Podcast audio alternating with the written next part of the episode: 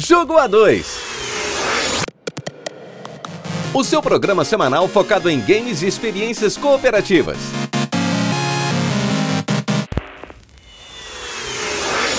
O Jogo A2 é um programa totalmente independente que reflete apenas a opinião de quem o apresenta. O conteúdo é feito visando a informação e entretenimento e em momento algum tem o intuito de ofender ou chatear alguém. Se você gosta do que você ouve aqui, considere nos apoiar avaliando os nossos episódios no seu agregador de podcast favorito, ou então compartilhando esse episódio com seus amigos.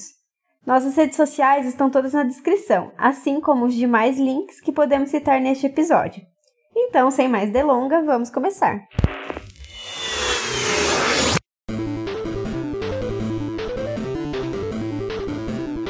Olá, heróis e heroínas, sejam muito bem-vindos mais uma vez ao Jogo A2. Eu sou Léo Oliveira e os zumbis ainda não comeram os meus vizinhos. E eu sou Yasmin Martins. E você vai passar o resto da sua vida tentando terminar esse jogo. E no episódio de hoje nós vamos falar sobre Zombies Ate My Neighbors.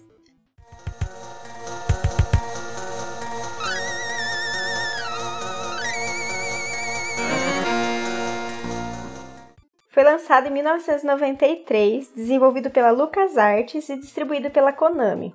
E inicialmente saiu para Super Nintendo e Mega Drive. É, e a versão que a gente jogou foi a de Super Nintendo, né? Nessa nova coletânea que saiu ano passado, se eu não me engano, né? Pela Dotemo. Mas bem, voltando um pouco no tempo, a LucasArts foi um estúdio desenvolvido pelo próprio George Lucas, né, da Lucasfilmes, tendo em vista que ele queria hum, trabalhar com outro tipo de mídia, né, além dos filmes, né. Caso você não conheça, George Lucas é a grande mente por trás de Star Wars, né. Nada só isso ele fez. É, só, só isso. Não precisava fazer mais nada da vida dele. é, esse estúdio, então, ele ficou bem famoso é, com jogos para PC onde eles desenvolveram vários jogos que as pessoas chamavam de adventure, né? Eram jogos point and click que faziam muito sucesso na, na época em que eles eram feitos, né? Ali na, no começo do, da década de 90. Alguns nomes famosos, a gente tem Maniac Mansion, Monkey Island e Full Throttle, que particularmente é o meu preferido. Além disso, vários desenvolvedores de renome surgiram né, dessa época, fizeram é, grandes enredos. Entre eles, o Tim Schafer, né, que é o criador de Psychonauts, que é um jogo que eu amo de paixão. Bom, e como eles já eram conceituados né, no PC, a LucasArts ela queria expandir né, os seus negócios de games para os consoles, né? Mas é, essa não era uma área que eles tinham tanto domínio assim. Então eles decidiram fazer né, um pequeno time assim de desenvolvimento é, e, e, pegar uma, uma publisher né, que já tinha experiência com, com esse mercado.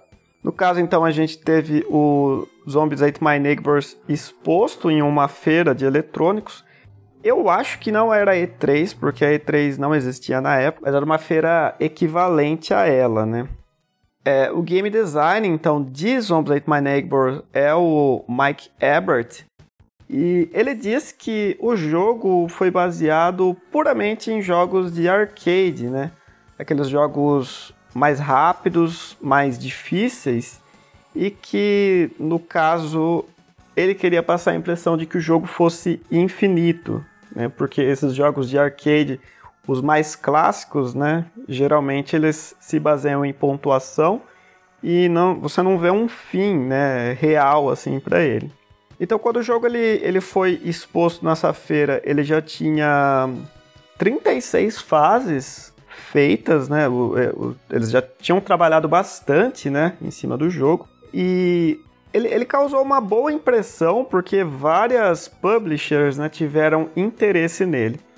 Por fim, eles decidiram fechar o contrato com a Konami, que exigiu que o jogo tivesse uma história, né? Que era algo que não, não se tinha. Eles queriam apenas fazer um jogo com crianças enfrentando monstros e era isso, sabe? Eles não, não pensaram muito nessa parte de enredo. E eles exigiram também que tivesse um, um boss final, assim, né? E, alguns segredos durante o jogo. É, era, era algo que eles já tinham idealizado, mas a Konami incentivou, né, que eles dessem um foco maior nisso, né? Uma das coisas também que eles queriam implementar no jogo, mas não foi possível, era um cooperativo com tela dividida, né? O próprio Ebert fala se caso ele conseguisse refazer o jogo em um hardware mais moderno, uma das coisas que ele gostaria de, de implementar é o split screen, né? Isso daria mais liberdade para os jogadores se movimentarem, né?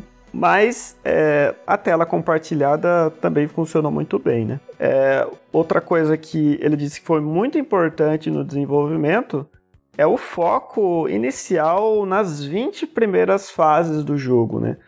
Elas, elas, são bem variadas, né? Elas têm muitos inimigos diferentes e era essa a impressão que ele realmente queria passar, sabe? Ele queria que você jogasse o jogo e a cada fase que você passasse você visse uma, uma novidade, né? Enxergasse uma novidade ali.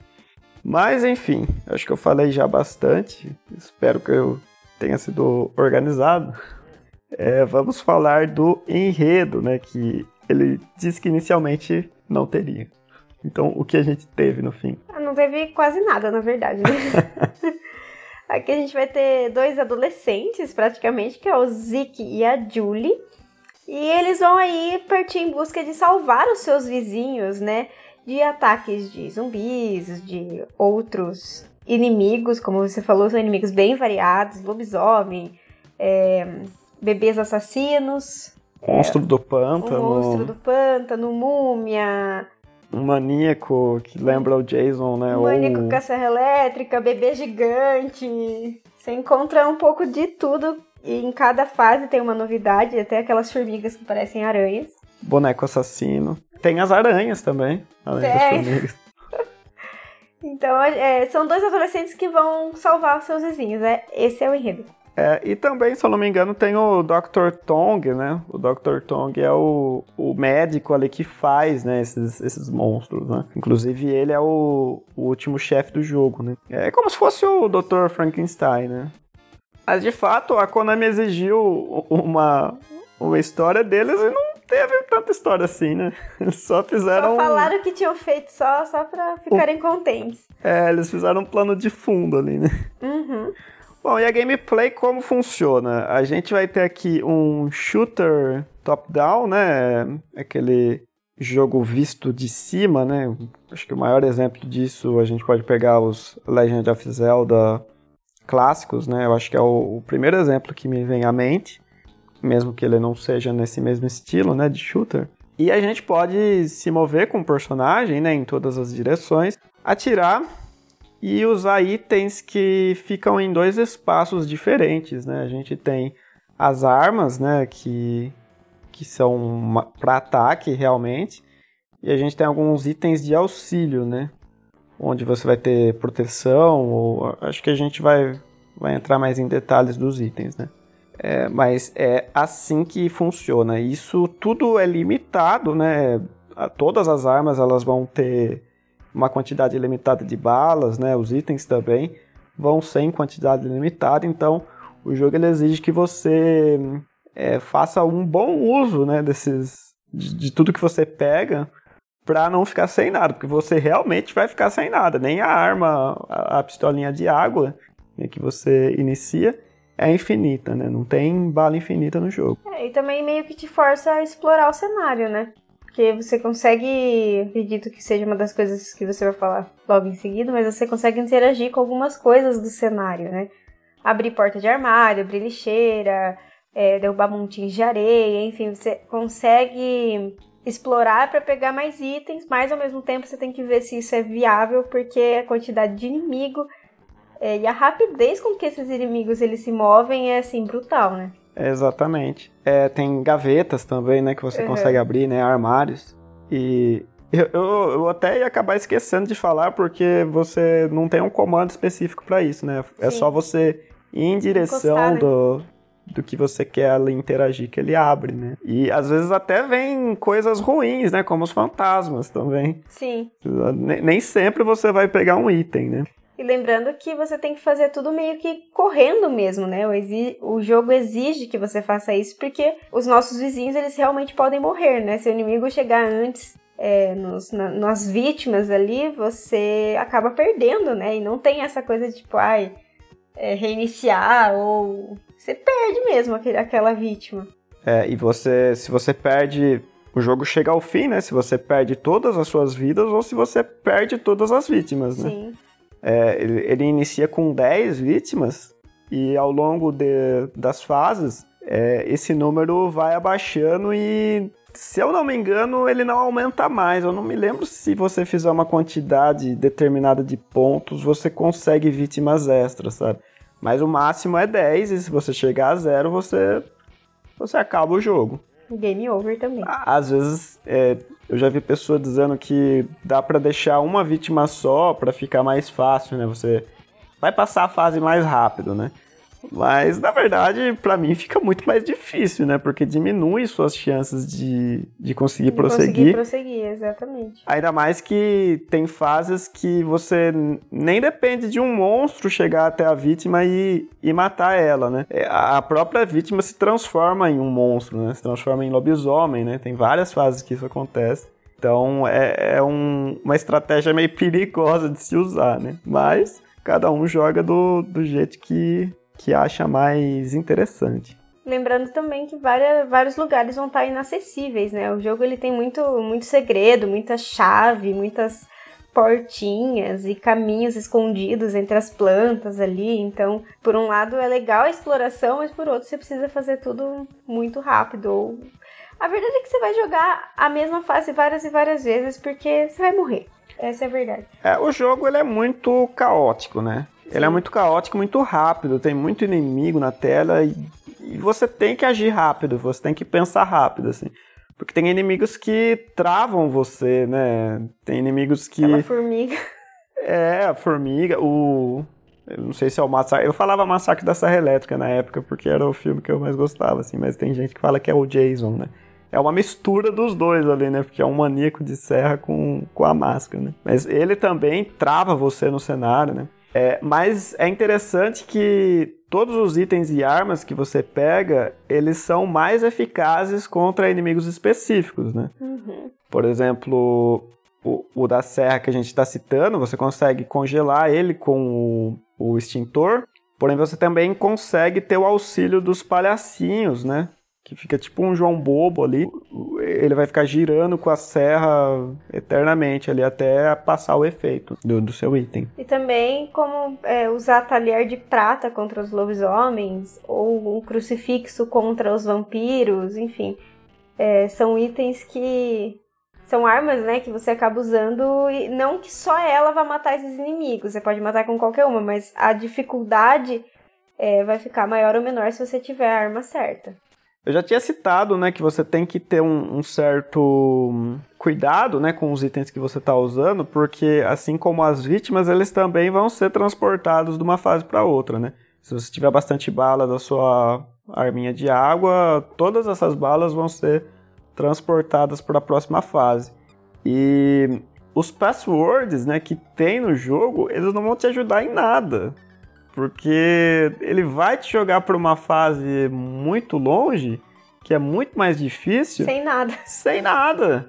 É, é, é, muito tenso isso, né? O jogo ele realmente não dá uma, uma colher de chá nesse sentido, assim.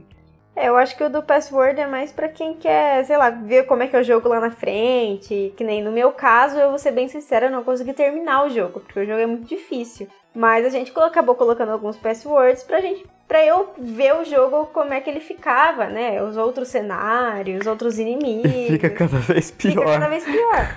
Mas é um jogo que que ele dá o password é legal só por conta disso, né? Mas eu também fui. É, a gente acho que em algum momento a gente começou com o password e eu fiquei sem arma. Então só, só conseguia ficar correndo e tentando encontrar alguma coisa para bater nos inimigos. É, além de tudo isso também tem momentos um pouco mais críticos, né? Que você vai ter que enfrentar chefes, né? geralmente são chefes gigantes ali, né? A gente tem o Frankenstein, a gente tem uma aranha gigante, o bebê gigante. E essas partes eu, eu digo que são mais críticas porque você vai usar muita coisa do seu inventário ali, né? Pra derrotar esse, esse inimigo mais forte, né? Em relação aos chefes, eu não posso dar muita opinião porque eu não cheguei neles. eu não sobrevivia para contar a história, então não não posso dar muita minha opinião em relação a isso. Bom, e como a gente falou, né, o jogo ele teve o lançamento para Super Nintendo e para Mega Drive, e essas versões elas têm diferenças, né, entre elas, sendo que ao menos na minha opinião, a versão do Super Nintendo é mais bonita, né? Porque ela tem uma paleta de cores melhor, e isso não é só opinião, é um fato, né? O, o videogame ele tinha um, é, uma quantidade de cores maior, né? Que é do Mega Drive. E as músicas são melhores, né? Os efeitos sonoros são melhores. Já no Mega Drive a gente vai ter um jogo mais fluido, né? E com mais inimigos em tela, né? Sendo, sendo que isso não era tanto problema pro console da SEGA, né? Bom, outra coisa que me chamou a atenção nesse jogo foi a trilha sonora. Eu achei ela bem divertida, ela combina bastante com a com as fases caóticas, né? Com esse, esse ritmo acelerado do jogo. Então, mas enfim, quem que compôs essa trilha sonora? A trilha foi composta pelo Joey McDermott, que ele não é um cara muito ligado a jogos, na verdade. Ele é um compositor de músicas infantis, faz um, um ótimo trabalho nesse sentido. Ele compôs para pouquíssimos jogos, né? Antes do, Zombies Ate My Neighbors, na verdade. Ele compôs para dois jogos de Nintendinho de menor escopo, assim, né? O Rocketman e o Wings. Então não, não se tem tantas referências dele no mundo dos games, né? Ele é tem, tem esses trabalhos assim bem isolados. E é engraçado porque a trilha sonora, como você falou, ela é muito boa. Uhum. Você vê, parece que todo o, o, amor do compositor, assim, a obras, né, desse gênero de terror. É realmente uma pena que ele não não tenha trabalhado em, em outros jogos. Né? Mas bem, para chegar ao fim, então vamos aos nossos comentários finais sobre o jogo. Você acha que vale a pena as pessoas conhecerem Zombies Ate My Neighbors? Bom, eu acho que vale a pena conhecer o jogo, mas é um jogo muito difícil que vai te, né, te demandar tempo, paciência principalmente, uma coisa que eu não tive para terminar o jogo. É, tentei jogar quando era criança também, mal, mal passava da primeira fase, agora então passou de duas só. Foi um... agora que você tá melhor. Você... Agora que eu tô melhor, eu continuo não sabendo jogar esse jogo. Mas apesar de ser um jogo bem caótico, é um jogo divertido, é legal de jogar em dois também. É, mas eu acho que não perde a experiência se você for jogar sozinho, na minha opinião. É uma coisa que, como você comentou, que eu não gosto muito é essa parte da exploração em dois jogadores.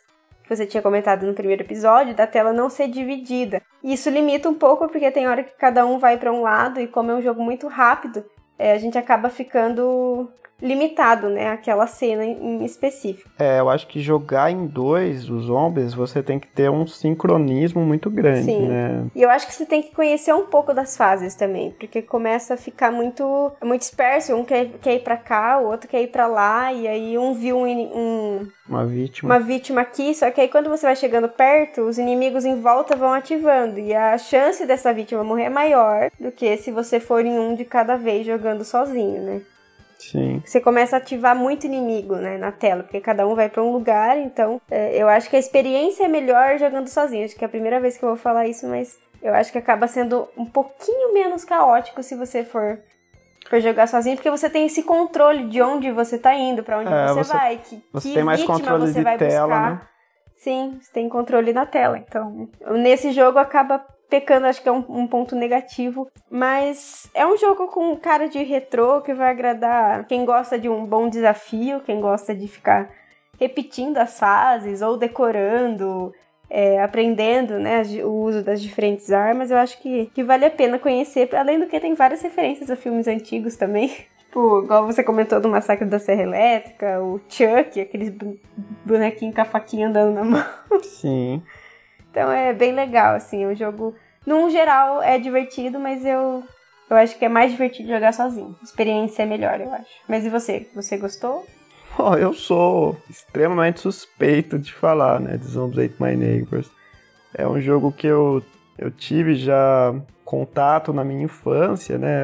É, é, um jogo nostálgico porque eu lembro do meu irmão, né? Ele sempre foi muito viciado nesse jogo, inclusive foi a única pessoa que eu vi terminar assim de, de cabo a rabo. Ele jogava sempre e ele acabou fazendo esse movimento, né? De decorar tudo que tem ali, né?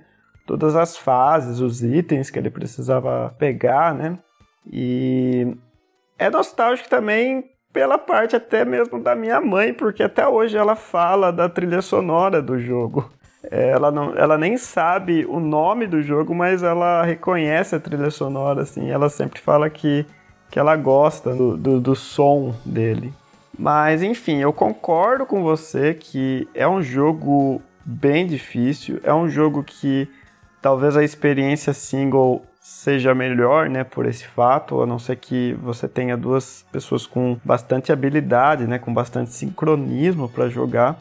Mas é, como ele, ele tem esse aspecto de jogo de fliperama, né, de arcade, é para jogatinas rápidas assim, para você ver até onde você chega, eu acho que é, pode ser também uma experiência prazerosa, né, de você jogar com com um parceiro. Você tá ali em um, em um fim de semana, vamos dizer assim, você pega para jogar em casal, você passa ah, três fases e daí você perde. No outro final de semana você consegue chegar um pouco mais longe e tal. Você tem essa.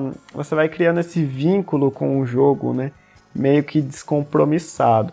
Se você for, for tentar ser mais é, try hard, vamos dizer assim, né? Se você for querer é, terminar ele, talvez seja frustrante, né? Numa primeira experiência. Mas se você jogar de modo um pouco mais descompromissado, talvez ele, ele acabe sendo mais prazeroso. Né? E obviamente esse era um jogo que a gente não poderia deixar de recomendar, né? Por tudo isso que, que eu citei e que você citou também, né? Eu acho muito maravilhoso todas as referências que ele faz, né? A, a personagens de filmes, né? É, todos os inimigos fazem referência a, a um ou mais personagens de filmes de terror clássico, né? Os títulos das fases também fazem isso, né? Eles referenciam filmes, né? Ou eles fazem uma, uma brincadeira ali que é algo realmente muito prazeroso de se ver, dá aquela, como que você diz, aquecida no coração, né? Eu que sempre gostei de filmes de terror, esses filmes trash lá do B, assim, que passava até no cinema em casa na época. É, Você gosta desse filme ruim mesmo? Quando eu via, nossa, esse jogo, eu ficava maravilhado, assim, porque ele referenciava tudo que eu gostava na época, assim, né? Um monte de filme ruim. Ah, não é filme ruim. Filme antigo. Filmes clássicos. Entendi. Tem alguns ruins, mas tem aqueles filmes que de tão ruim eles são bons. Eles são né? bons, entendi. Eu, eu, chorei com 5 anos de idade para alugar o Massacre da Serra Elétrica. Você acha que eu era uma criança normal? Eu não ia ficar impressionado com um jogo que referenciava tudo isso? Tá explicado. Bom, mas a gente chega ao fim, então, de mais um episódio, mais uma recomendação pro mês do Halloween, né? É, o próximo jogo, como eu já falei no episódio anterior, vai ser também um jogo focado em terror, né? De algum modo. Então já fica aí o spoiler, né? Do que você vai encontrar por aqui. Então é isso, a gente se vê na próxima semana. Até mais. Tchau.